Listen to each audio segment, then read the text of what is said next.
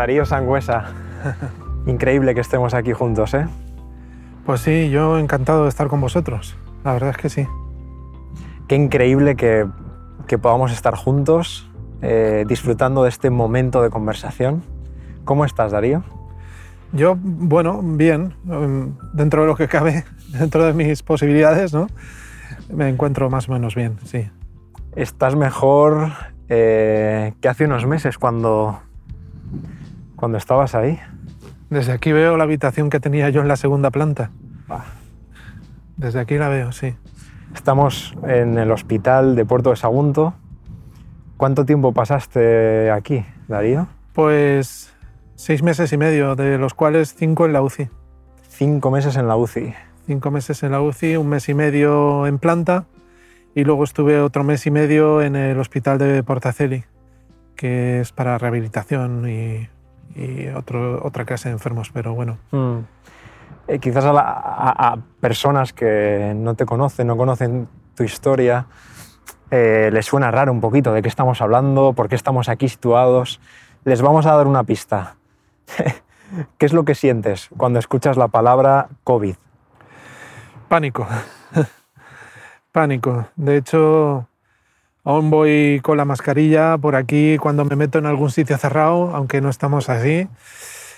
Y aún conozco casos de gente cercana que ha cogido el COVID, aunque están vacunados y de manera leve, pero yo tengo pánico cuando escucho esa palabra porque para mí ha significado un antes y un después en mi vida y ha significado pues mucho sufrimiento y mucho dolor. Mm.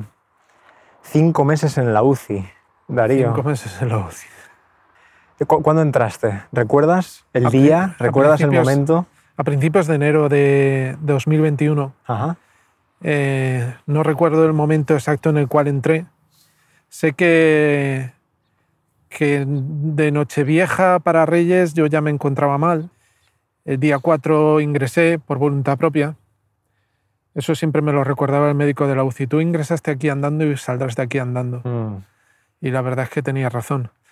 Y yo sé que Reyes lo pasé en, en la segunda planta y luego ya no me acuerdo cuándo entré. Cuándo Ujú. entré en la UCI, no me acuerdo. Mm. No me acuerdo porque ya allí en la UCI me intubaron y me desperté un 14 de febrero. Me desperté tres veces un 14 de febrero, pero bueno, eso es otra historia. Y después, desde ese momento que tú entras al hospital con esta enfermedad, cinco meses en la UCI, tiempo de recuperación, sigues en ese proceso de Sí. recuperación. eh, Tuve que aprender a andar, tuve que aprender a comer, ujú. tuve que aprender muchas cosas de nuevo. ¿Qué significa para ti hacer algo tan sencillo? Me, me emociona un poco eh, al pensarlo, pero ¿qué significa para ti respirar? ¿Qué Pues- significa para ti vivir hoy? Pues algo que, que yo siempre había considerado una actividad esencial en la vida, pero hasta que me pusieron la máquina de flujo de aire para que yo respirase por mí mismo, pues no me había dado cuenta de, de lo importante que es el oxígeno, por ejemplo, o de lo importante que es tener un flujo de aire permanente que te llegue a, a la boca. Eh, respirar es... Aún me cuesta algunas veces para mí, pero respirar, pues de los ocho meses que estuve entre hospitales, siete meses y medio con oxígeno. Solo cuando dejé el oxígeno pudieron darme de alta. Pero eh, bueno, dejé el ox- el oxígeno y otras cosas que me fueron mejorando también, ¿no? Porque me podía haber llevado el oxígeno a casa. Pero respirar sin oxígeno lo conseguí después de siete meses y medio. Wow. Wow. Eh, veníamos hablando eh, en el coche hasta llegar a- hasta esta localización y wow, me contabas cosas impresionantes, algunas de ellas hemos acordado que no vamos a hablar. Sí. ¿Te has sentido solo en algún momento en, en todos esos meses en el hospital, en ese sufrimiento profundo que has vivido? Pues sí, claro que me he sentido solo. Me he sentido en, en- sobre todo en la UCI, eran tres paredes y una que no existía, que era más o menos hacia el centro de, de las mesas de los médicos y allí estaban los monitores y allí hablaban las enfermeras, las auxiliares, los médicos. Allí se formaba un pequeño teatrillo que ese era nuestro más o menos pasatiempo, ¿no? por así decirlo. Y digo nuestro porque éramos muchos, estábamos en una especie de hexágono en el cual pues había cinco habitaciones y, una era el pasillo por donde entraban y salían. Y en esas cinco habitaciones pues estábamos los que estábamos en la UCI. Llegué a coincidir también con una vecina mía del edificio donde vivo. y, y, la verdad, pues sí, me sentía muchas veces solo, no te voy a mentir. Pero una cosa que yo siempre recordaré y siempre estaré agradecido fue la primera vez que, que una enfermera me dio la mano para que me tranquilizase porque me faltaba el aire. Yo notaba que me faltaba el aire, decía así con, con los gestos porque no podía hablar. Tenía un tubo por aquí por la boca, otro tubo por aquí por la tráquea. No podía hablar y decía sí, sí.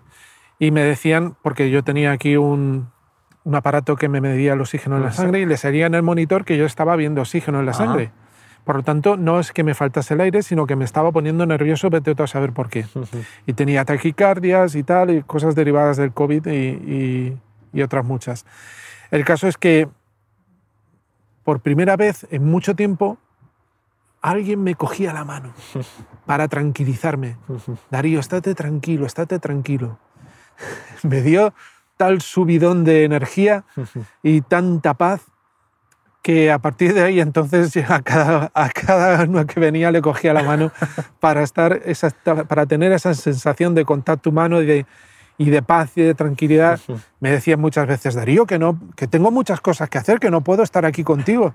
Y yo les decía, por favor, les miraba así con, con, ojitos y, se quedaban conmigo. Y yo creo que muchas de las oraciones que, que ha habido, porque sé que ha habido muchas oraciones, mm.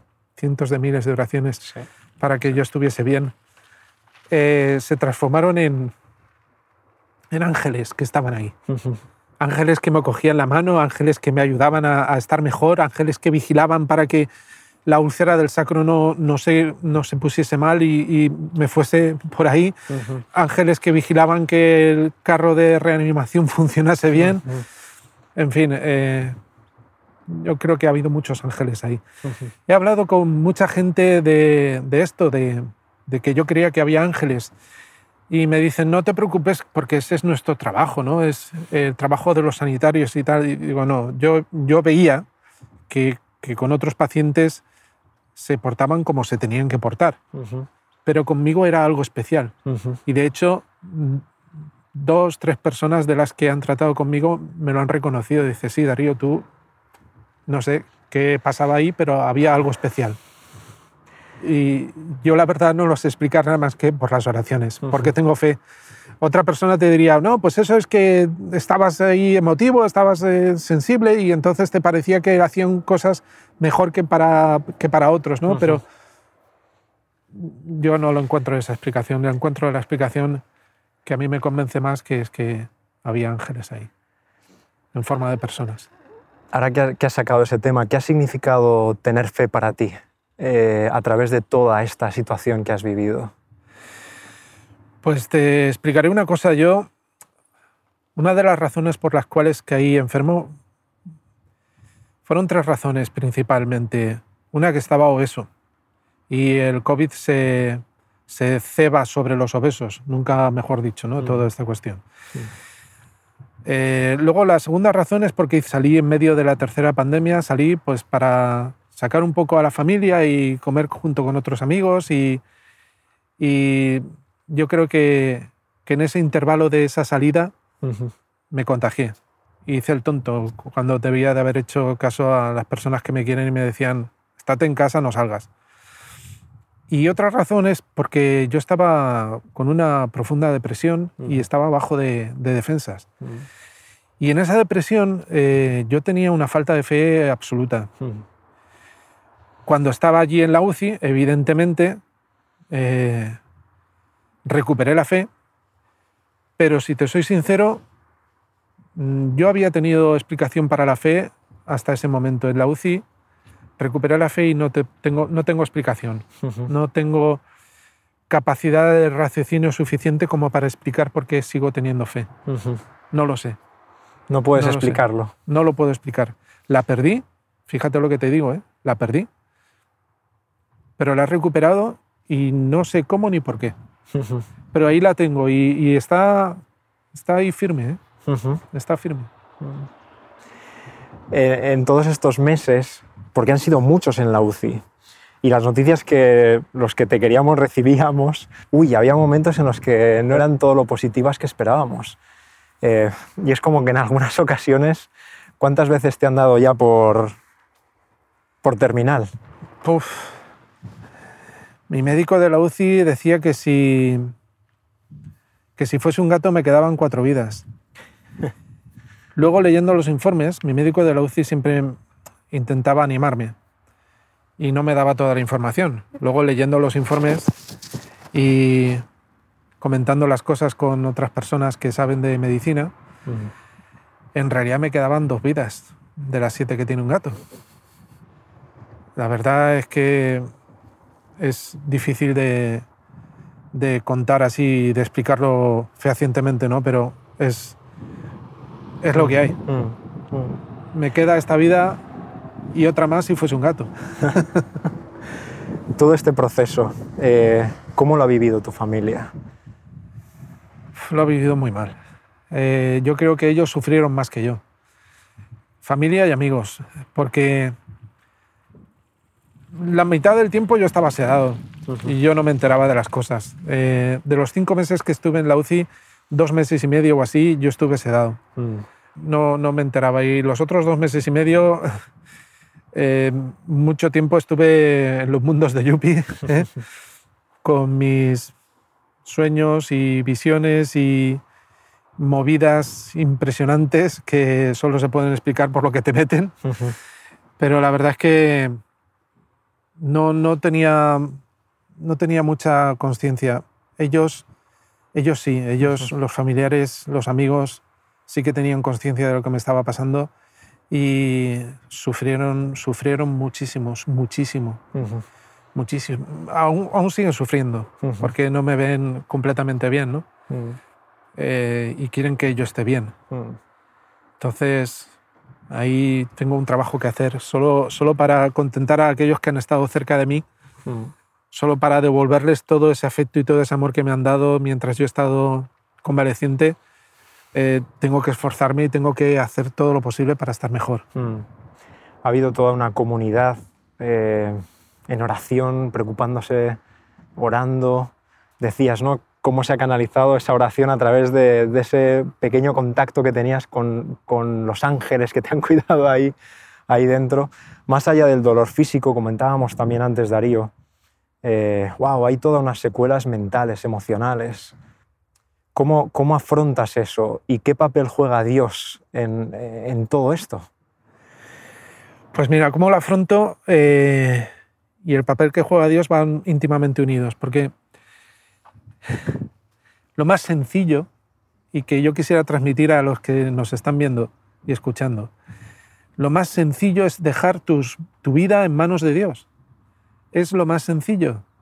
Deja tu vida en manos de Dios y el Señor hará. Y el Señor hará, despreocúpate. El Señor no quiere que estemos absolutamente preocupados por qué es lo que quieres ahora, qué es lo que no quieres. Tú toma la decisión, deja tu vida en manos del Señor y Él hará. Él hará, despreocúpate. Mm. El Señor no quiere que estemos preocupados. Además, no sirve de nada estar preocupados, ya somos salvos. Vivamos la vida eh, al máximo posible y hagamos todo lo posible porque nuestra vida está en sus manos. Mm. Y es así de sencillo. Eh, En el coche me, me comentabas, eh, me decías algo así, corrígeme, eh, Darío, pero como Dios no ha sido el que me ha sacado de, de aquí. Es- explícame esto, porque esta conversación que hemos tenido quiero que, que- que la podamos tener con todos los que están ahora con nosotros. Sí, pensar que el Señor me ha librado de este, de este grandísimo mal creo que es un error. Porque la explicación más fácil para todos nosotros, eh, y, y- y yo lo he vivido como, como persona religiosa, es el Señor te ha salvado. Pero no, no es así, porque sería muy injusto para todos aquellos que he visto delante de mí que han desfilado con la cara tapada. Y eso que hacían todo lo posible para que no los viésemos. Nos ponían biombos y tal, pero te asomabas y veías que el, el compañero que estaba enfrente salía con la cara tapada. ¿Y por qué ese no y yo sí? Es injusto, es muy injusto decir que el Señor me ha salvado porque eso significaría que a otras personas no los ha salvado. Y, y yo no sé por qué, yo no sé por qué estoy aquí. Mucha gente me dice, pues tendrás un propósito, tendrás algo que hacer. Hombre, no lo sé, pero sé que ya tengo una responsabilidad, eso, sí. Una responsabilidad de hacer con mi vida, eh, sobre todo, devolver el bien que me, han hecho, que me ha hecho tanta gente. Mm. Tanta gente me ha hecho bien, empezando por los sanitarios, eh, siguiendo por mi familia, por mis amigos.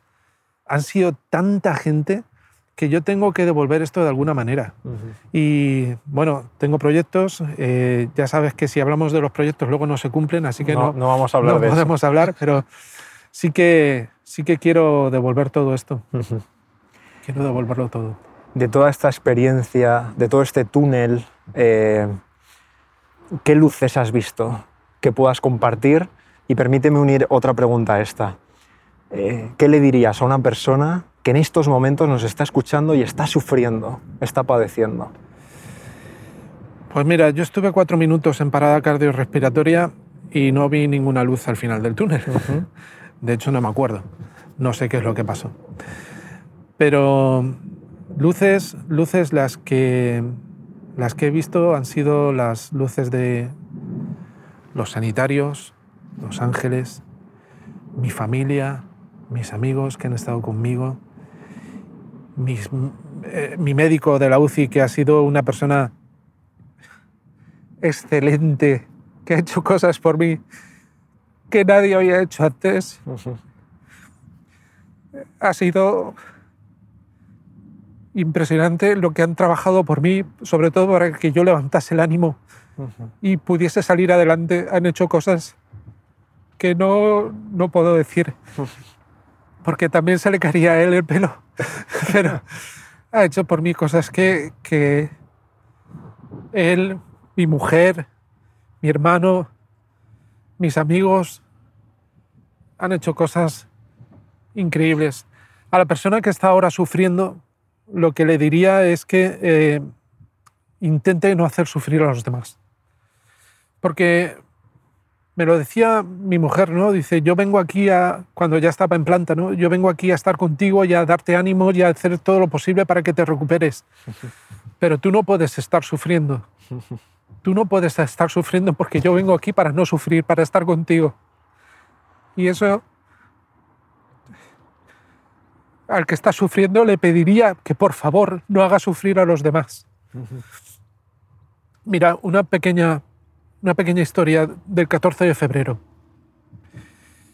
Cuando me desperté, el médico me vino a mí y me dijo, bienvenido Darío, no te asustes, estás aquí en la UCI, estás en el hospital, yo soy tu médico y hoy es 14 de febrero. Hoy es el Día de los Enamorados y también es el cumpleaños de nuestra supervisora. Mira qué bien. Tal, vale, genial. Y me portaba mal, me portaba mal porque sufría mucho, me portaba mal con enfermeros, auxiliares, médicos, me portaba mal con todo el mundo. Les gritaba, les chillaba día tras día, semana tras semana, mes tras mes. No paraba de preguntarles qué fecha soy, no paraba de preguntarles la hora porque yo no veía el reloj. Durante dos meses, dos meses y medio de los cinco que estuve, yo no veía el reloj. Luego me cambiaron de habitación y sí que veía el reloj. Sabía que cada dos turnos, porque eran turnos de 12 horas, pasaba un día. Yo, aquello, tanto sufrimiento y tanta, durante semanas, durante meses, yo decía, Señor, haz por favor que cambie este sufrimiento. Haz que, que no sufra tanto, yo ya no puedo sufrir más. Lleva- llévame contigo, pero yo ya no puedo sufrir más. Y me dijo, si cambias de actitud, mejorarás. Me dormí y me desperté de nuevo con el médico frente a mí diciéndome, hoy es 14 de febrero, despierta, estate tranquilo, estás en la UCI del hospital. Hoy es el Día de los Enamorados y es el cumpleaños de nuestra supervisora. Yo alucinando en colores. Me empecé a portar bien. pasaron los, los días, pasaron los meses y las semanas y yo me portaba bien, me portaba bien. Llegamos incluso al mes de mayo. 22 de mayo, yo no sé por qué tenía la fecha del 22 de mayo, 22 de mayo, y pasó 22 de mayo y yo no, no, no salía de allí, de la UCI. Y le dije al Señor, Señor, pero ¿qué puedo hacer? Yo ya estoy harto de estar aquí, me empecé a portar mal con los, con los que me cuidaban. Si cambias de actitud, mejorarás, pero tienes que ser firme, cambia de actitud y manténla. Cerré los ojos y me desperté de nuevo. Hoy es 14 de febrero. Hoy es el Día de los Enamorados. Bienvenido. Es el cumpleaños de nuestra supervisora. ¿Qué había hecho viajes en el tiempo? No creo. No creo que había hecho viajes en el tiempo. Simplemente lo que me habían metido era fantástico. De hecho, uno de los audios que, que tiene mi hermano con mi mujer, cuando es el 14 de febrero, dice, ha despertado y se cree que hoy es mayo. Porque para mí era mayo. Lo que sí que es cierto es que si yo me portaba bien con los demás, las cosas cambiaban. Las cosas cambiaban. Al que está sufriendo ahora, yo le digo, no le hagas sufrir a los demás. Así que pórtate bien con los demás. Mm. Aprende a portarte bien con los demás y a llevar tu sufrimiento en silencio, porque quejarte no hace bien a nadie, mm. ni a ti mismo ni a nadie. Mm. Llévalo, llévalo bien con los demás. Eh, Darío, eres profesor, eh, eres, y eso es algo que no se pierde nunca. incluso con Home Media has hecho el programa eh, Luces y Sombras de la Historia, ¿no? Te quería preguntar acerca de, tu historia con Jesús. Eh, ¿Cómo conociste a Jesús? Yo conocí a Jesús, pues, por mis padres. Mi padre era pastor, además de ATS, y mi madre, pues, le ayudaba con los estudios bíblicos y le ayudaba en la iglesia. Y éramos una familia muy de iglesia. Tal vez no, no éramos una familia ejemplar. Ya se sabe que muchas veces las familias de pastores, pues eh, el pastor se centra mucho en su feligresía y no se centra mucho en su familia. Y eso, pues a veces eh, pasa factura. Y en mis dos hermanos pasó factura. En mí no pasó esa factura porque a la edad de 11 años mi padre tuvo un ictus, un infarto cerebral, y perdió la capacidad de trabajar a partir de ahí yo empecé a conocer a mi padre. Fíjate, con 11 años, 12 años, yo empecé a conocer a mi padre. Durante los 10 años restantes que estuvo viviendo, eh, yo mantuve mi fe y mantuve la fe de mis padres, de mis abuelos y de mis, mis abuelos. Y he mantenido esa fe al máximo posible también porque las amistades con las que me muevo eh, también tienen esa fe y la mujer con la que me casé pues también tiene esa fe. Ahora mismo yo mantengo esa fe, no sabría decirte por qué. Racionalmente no sabría decirte por qué. Yo conozco a Jesús, ya no, no lo conozco de oídas, sino de manera presencial, porque he estado, he estado con Él, eh, Él ha estado conmigo. No sabría decirte cómo, ni cuándo, ni dónde, pero a lo largo de la vida, mira, un ejemplo. En el hospital había mucha gente eh, que ha tenido a sus hijos en el colegio adventista. Algunos de esos hijos yo los he tenido como tutor. Sabes que la labor de tutor va más allá de la labor de profesor, va un poquito pues, en trabajo en equipo con los padres y la familia para que el objetivo del alumno pues, sea, sea un objetivo común y lo saquemos adelante. Pues había mucha gente, mucha gente agradecida a la labor que yo había hecho con sus hijos y a la labor que el Colegio Adventista había hecho con sus hijos. ¿Por qué? Solo hay una explicación, y es que yo como persona, por mí mismo, si me tuviesen que agradecer lo que yo he hecho por ellos, no me lo agradecerían porque no he hecho nada. Quien lo ha hecho ha sido Cristo que ha actuado en mí. Solo lo puedo explicar por eso, porque tenía una enfermera en la, en la UCI que decía, yo a ti Darío te aprecio mucho, tú has sido profesor de mi hijo, fíjate, ni siquiera había sido su tutor, pero le dijiste una cosa en cierto momento, yo ni me di cuenta de esa cosa, que le cambió la vida, le cambió durante tres, cuatro meses, estuvo muy centrado, estuvo muy bien. Darío, yo te aprecio mucho, yo te cuidaré. y yo no me he dado cuenta de eso. Yo no me di cuenta. Seguramente fue el Señor el que actuó en mí. Mm. Porque si no, nos explica. Yo, yo, no, yo no hago esos cambios, yo no, hago, yo no produzco esos cambios a la gente. Mm. Yo solo no. Es el Señor el que actúa en mí. A través de la labor del Colegio Adventista, Mm. y, y allí somos muchos que el Señor actúa en nosotros. Porque mucha gente, mucha gente del hospital y de Sagunto están muy agradecidos con el colegio por esa cuestión, porque el Mm. Señor actúa. Mm. El Señor actúa y, y esperemos que lo siga haciendo. Actúa y lo seguirá haciendo. ¿Cómo ves el futuro? Eh, ¿Cuál es tu mayor esperanza? Mira, el futuro yo lo tengo a plazos, a medio, cor- corto, medio y largo plazo, ¿no? Y la verdad es que a medio y a corto plazo tengo mis proyectos, Ujú. no quiero hablar mucho de ellos porque si no luego no se cumplen. Ujú. Y a largo plazo tengo algo que desde, desde el momento en que yo estaba tumbado boca arriba mirando el techo en la UCI, eh, tengo muy claro que dejo mi vida en manos del Señor Ujú. y Él sabrá lo que hará. Yo me despreocupo, yo me despreocupo.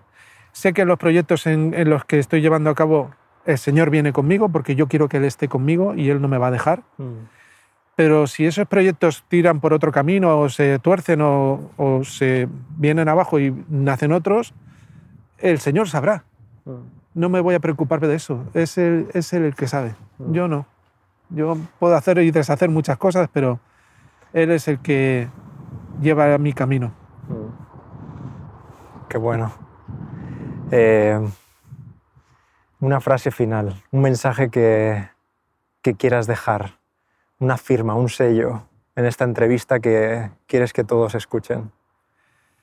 Pues muy sencillo, que a pesar de que no tengamos fe, a pesar de que mucha de la gente que nos esté viendo pues sean ateos o sean agnósticos, hay un Dios, no lo podemos negar. ¿Cómo lo puedo explicar? No lo sé. Manera racional de explicarlo o manera lógica, no hay. Mira que hay libros, ¿eh? hay libros escritos desde hace más de dos mil años, pero no tengo manera de explicarlo. Sé que hay un Dios y que si tienes un poquito de fe, aunque sea como un grano de mostaza, podrás mover montañas, literal, podrás hacerlo. Así que a todos esos que nos están viendo y se consideran pobres en espíritu, pues que sepan que la primera bienaventuranza es para ellos. Amén. Bienaventurados los pobres en espíritu, porque de ellos será el reino de los cielos. Así que despreocuparos, de verdad. El Señor está con nosotros. Amén.